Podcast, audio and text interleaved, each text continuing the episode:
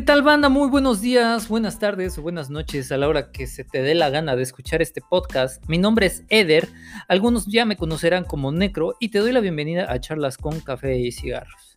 Sin más preámbulos, sin más saludos y visitas, comenzamos.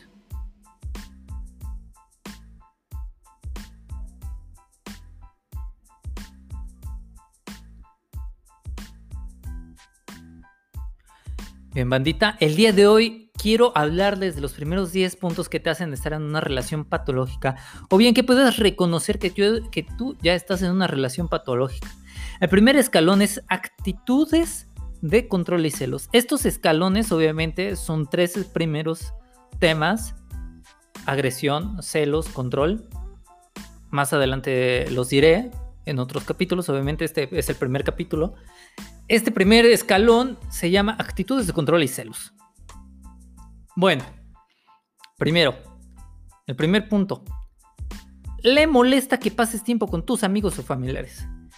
Las parejas que ya llevan cierto tiempo, o tú si ya has vivido en este ámbito con tu pareja, lo que es una restricción de que te moleste tu pareja, de que estés todo el tiempo con tus amigos, con tus familiares, bueno, pues entenderás a lo que me refiero con este primer punto. ¿Qué vas a hacer en este punto?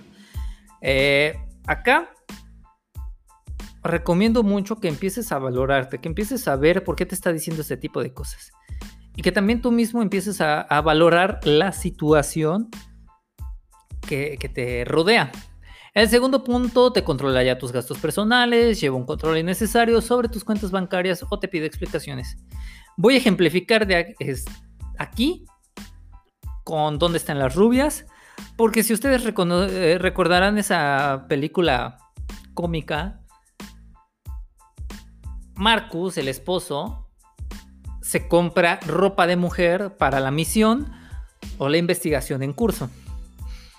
La esposa, cuyo nombre ahorita no recuerdo sinceramente, eh, le hace, le hacen una mención en el restaurante, ya que estaba con su mejor amiga, comiendo, que su tarjeta no había pasado, porque pues tenían un gasto o sobregiro de la tarjeta por gastos de más de dos mil dólares. A lo que sucede que la esposa luego, luego empieza con sus ideas obsesivas de celos.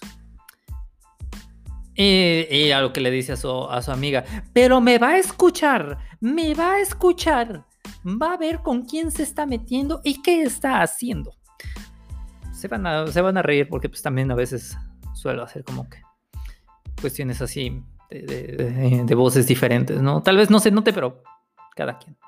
El tercero, pues te invita, te investiga, no te invita, te investiga, perdonen, tus redes sociales, tu teléfono móvil, celular, ya no respeta tu privacidad. Vuelvo a donde están las rubias. Investiga tus redes sociales, obviamente, pues en ese momento estábamos viendo que los celulares todavía eran de los que se abrían de tapita y eran de, teclitas. Digo, pues la película ya es vieja, pero pues un clásico nunca pasa de moda. Te investiga, te marca, no te respeta, pues es lo que pasó, ¿no? En la escena donde están, eh, recién inicia la película, donde pues este, se arma todo el alboroto de los disparos con los, con los heladeros, se destruye el helado, las pruebas, todo, todo, todo, todo. La esposa le marca a Marcus y le empieza a decir que por qué no ha llegado, que por qué no le habla, que si ya está con otra, que bla, bla, bla, bla, bla, bla, bla. A lo que Marcus responde pues de una forma muy sumisa le dice, amor, estoy trabajando, permíteme tantito, este, te, te devuelvo la llamada o te veo en la casa. Sí, mi amor, discúlpame, sí, mi vida, lo siento, sí, mi amor, mi vida, mi cielo, mi bombón. Discúlpame, ahorita, bueno, todo el tiempo justificándose, ¿no? ¿Qué pasa? En un segundo plano es que la esposa le llama al, jefe y le pregunta si en serio está con él y que si se lo podía pasar. A lo que el jefe, pues sacado de onda y un tanto enojado, pues le pasa. Y el esposo nuevamente empieza con su, oh, sí, sí, sí, mi amor, sí. O sea, imagínense un celular de esos viejitos. Sí, sí, mi amor, sí, perdón. Lo siento. Sí, sí, yo te hablo más tarde. Sí, te veo en la casa. Sí, mi pichoncito. Sí, sí, te amo. Cuelga. Y ya, pues obviamente le ofrece una disculpa al jefe. El cuarto punto, pasando, eh, te pregunta constantemente por tus horarios, te planifica la vida sin pedirte opinión. Eh, vuelvo a lo mismo, ah, miren, el de los helados. vuelvo a lo mismo, ¿no? Eh, ¿Qué te está diciendo acá? Ya, ya, ya con este plano donde Marcus llega seis minutos tarde a su casa, su esposa le empieza, creo que si no me recuerdo se llama Gina, su, esposa le empieza a decir que por qué se tardó seis minutos en llegar este, extras a, su casa. Hay seis minutos perdidos en el limbo. Dice, te llamé al trabajo y no estabas ahí. Y llamé al bar donde sueles, donde sueles ir y no estabas ahí. Entonces, quiero saber en dónde están esos seis minutos. Marcus, dime si me estás engañando con alguien, démelo de una vez para que yo sepa con quién me estoy metiendo. Bien lo decía mi madre, no te metas con ese negro. Y bueno, sin explayarme tanto, pues obviamente Marcos le empieza a decir, no, amor, mira, es que pues después del trabajo me fui con mis amigos de la oficina a tomarme unas cervezas, nos quedamos viendo el partido y pues obviamente pues ahí este, están, está, vive acá unas tres calles y pues esos son los seis minutos que me resto para llegar a la casa. Y pues obviamente empieza estos problemas de que no me escuchas, no me haces caso y pues el marido pues ya cansado del, del trabajo pues empieza a quedar dormido y pues la esposa le empieza a armar un pancho, ¿no? De que no le está prestando atención. Pasamos a un quinto punto, cuando te hace un favor exige que le compenses inmediatamente. Acá pues ya no, ya no voy a ejemplificar con dónde están las rubias porque pues no, me acuerdo de una escena que, haya pasado eso. Pero sí te voy a hacer un ejemplo, te voy a hacer entender de que en esta parte, si tu pareja ya te está exigiendo, pues ya no tienes individualidad, se llamaba, te perdiste, adiós. ¿Por qué? Te has de estar riendo, ¿no? En estos instantes, pues sí es lo que trato de hacer, o sea, que te rías, que disfrutes del podcast, pero que también entiendas que estás pasando por una relación poco saludable para ti y para tus familiares, porque también a veces pues, va llevado de la mano. Eh, cuando te hace un favor, exige que le compenses inmediatamente. Sí, lo vuelvo a repetir, lo vuelvo a leer, ¿no? ¿Por? Porque eh, tu pareja, vamos a entenderlo de este punto, ¿no? Tu pareja te está pidiendo que hagas un favor, un favor bueno, limpia los platos, saca la basura, eh, lavar los trastes, bueno, es limpiar los tratos, los, platos, ¿no? Em, hacer el aseo de la casa, ¿no? Pero ya es una complicidad de pareja. Depende, ¿no? Si estás viviendo en pareja o, o ya, si es, si es un noviazgo, pues ya, es diferente, ¿no? Todavía no empiezan todas estas cuestiones. Ya te empieza a decir que, este, que pues hagas estas cosas, ¿no? Que le hagas el favor. Pero sí, ya vamos a, obviamente, como estamos hablando de toxicidad, lo que te va a exigir es que le devuelvas el favor de una forma muy mal. A veces de índole sexual, diciendo, este, haciendo que tengan relaciones sexuales cuando pues no tienes ganas, pero pues con el simple hecho de querer estar bien con él, pues ya dices, lo voy a hacer. Pongo una pausa aquí te invito a que reflexiones estos primeros puntos y que me digas, ¿estaré haciendo bien? ¿Estaré bien yo? ¿Me querré a mí mismo? Piénsalo, analízalo. Vete un espejo si es necesario. Y seguimos con estos cinco puntos restantes. Ya te menosprecia y te dé a entender que sin él o ella no serías nadie ni podrías seguir adelante. Acá vamos a ejemplificar con relaciones al poder, ¿no? Bueno, tú ya le diste ese poder a tu pareja porque X, X cosas pasaron, ¿no? Llegó contigo eh, eh, y tú estabas buscando trabajo y esta persona pues ya te encontró un trabajo, sepa de, pues de mesera, cajera, recepcionista, enfermera, con amigos conocidos, ¿no? Termina, empiezan estos problemas ya siguiendo los escaloncitos, estos, estos primeros seis escaloncitos subescalones, mejor dicho, subescalones, de que ella te empieza a menospreciar, de que ella te está diciendo que pues sin él no vives, sin ella no haces nada.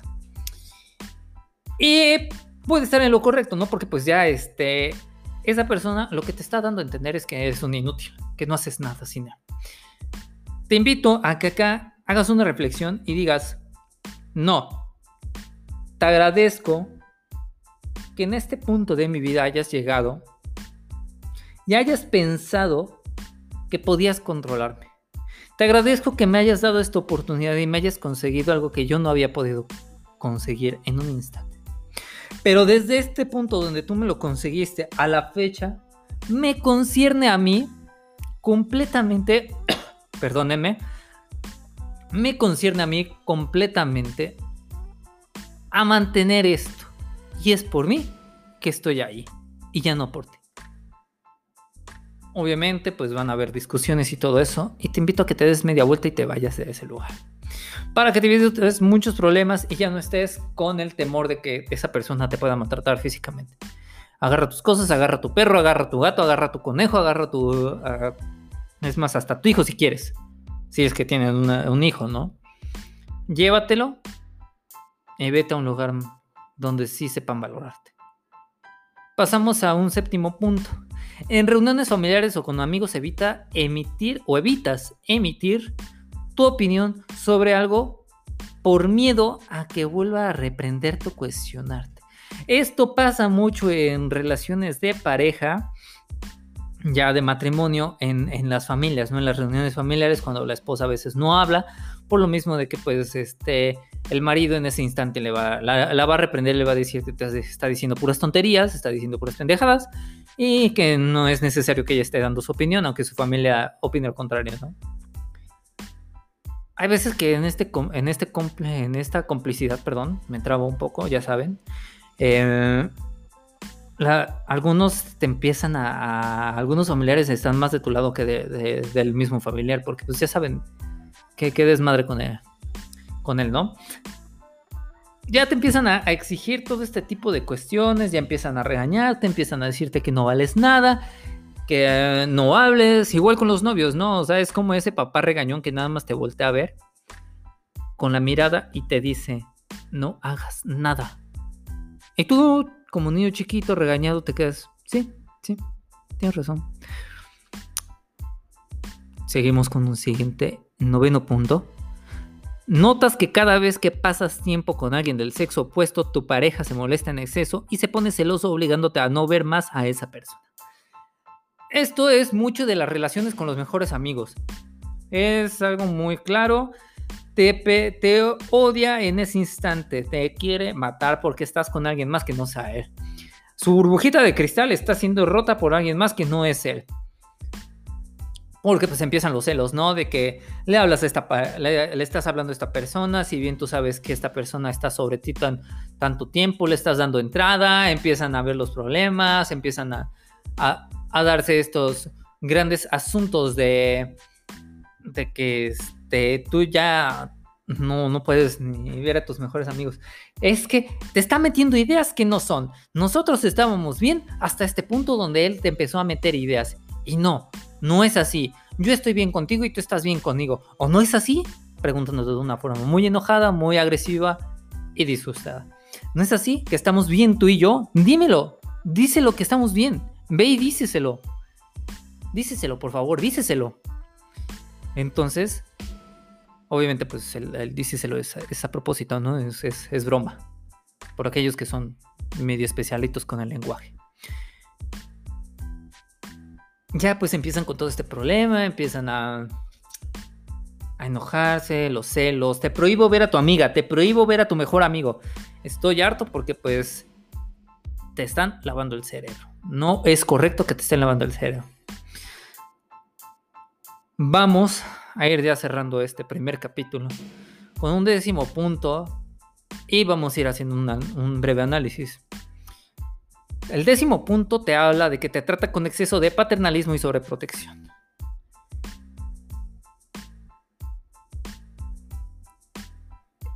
En este punto también entra mucho el chantaje.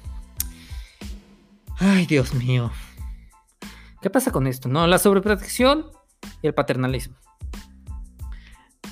Te trata como si fuera tu papá o tu mamá te ve, como si fuera su hijo, te trata como a veces como si fuera su hijo, te tiene en una burbujita de cristal, porque no quiere que alguien más te haga daño, porque no quiere que veas a estas personas que te hacen mal, que, están haciendo mal a, ti, que no les importas. Bueno, eh, pues obviamente eso ya también es parte de un chantaje emocional, ¿no? Donde es que si te vas me voy a sentir mal, eh, voy a empezar a, sentirme mal, voy, a enfermar, eh, voy a hacer muchas cosas, ¿no? Bueno, ya te, la sobreprotección, el chantaje y todo lo que te he estado diciendo, pues obviamente es un tache, no negativo. Vamos a ir ya dándole un cierre y una reflexión. ¿Qué piensas sobre todo esto que te estoy mencionando, de estos 10 primeros puntos? ¿Te has sentido identificado con alguno de estos puntos? ¿Te has, has, pensado que tú estás en una relación de estas o ya pasaste en una relación de estas? ¿Qué, qué ves de esto? Bueno, obviamente yo te recomiendo que tomes sesión, terapia. Tal vez a algunos no les guste por miedo. Tal vez a otros no les guste por economía. Hay terapeutas muy económicos, la verdad, tanto como hay terapeutas que no, no te van a decir nada. Es punto y aparte de todo esto, te invito a que reflexiones completamente sobre estos puntos si en verdad eres una persona que se está dejando manipular por su pareja, que no tiene autoestima o que no tiene cariño propio. Pregúntate lo siguiente, como te he invitado a las anteriores charlas, en la anterior charla, en charla, perdóname, ¿Me quiero? ¿Estoy consciente de lo que está pasando? ¿Tendré autoestima? ¿Sabré que estoy en una relación patológica, tóxica? ¿Me, haré, ¿Me estoy haciendo daño o me haré daño? Piensa en estos puntos, te invito a que me dejes tus opiniones de este tema en mis redes sociales. Me puedes encontrar en Facebook como arroba charlas con café y cigarros. En YouTube me puedes encontrar como charlas con café en Anchor, Charlas con Café, y en Spotify igualmente Charlas con Café. Estaré subiendo en la semana dinámicas para que puedas pensar en todo lo que he estado diciendo. Y estaré al pendiente de tus comentarios si es que me quieres dejar comentarios. Te invito a que los dejes en mi página de Face y ahí me sigas. Sin más que decir, me despido de ti, que tengas un hermoso fin de semana, esperando que tú no estés pasando por una relación de estas. Hasta la próxima.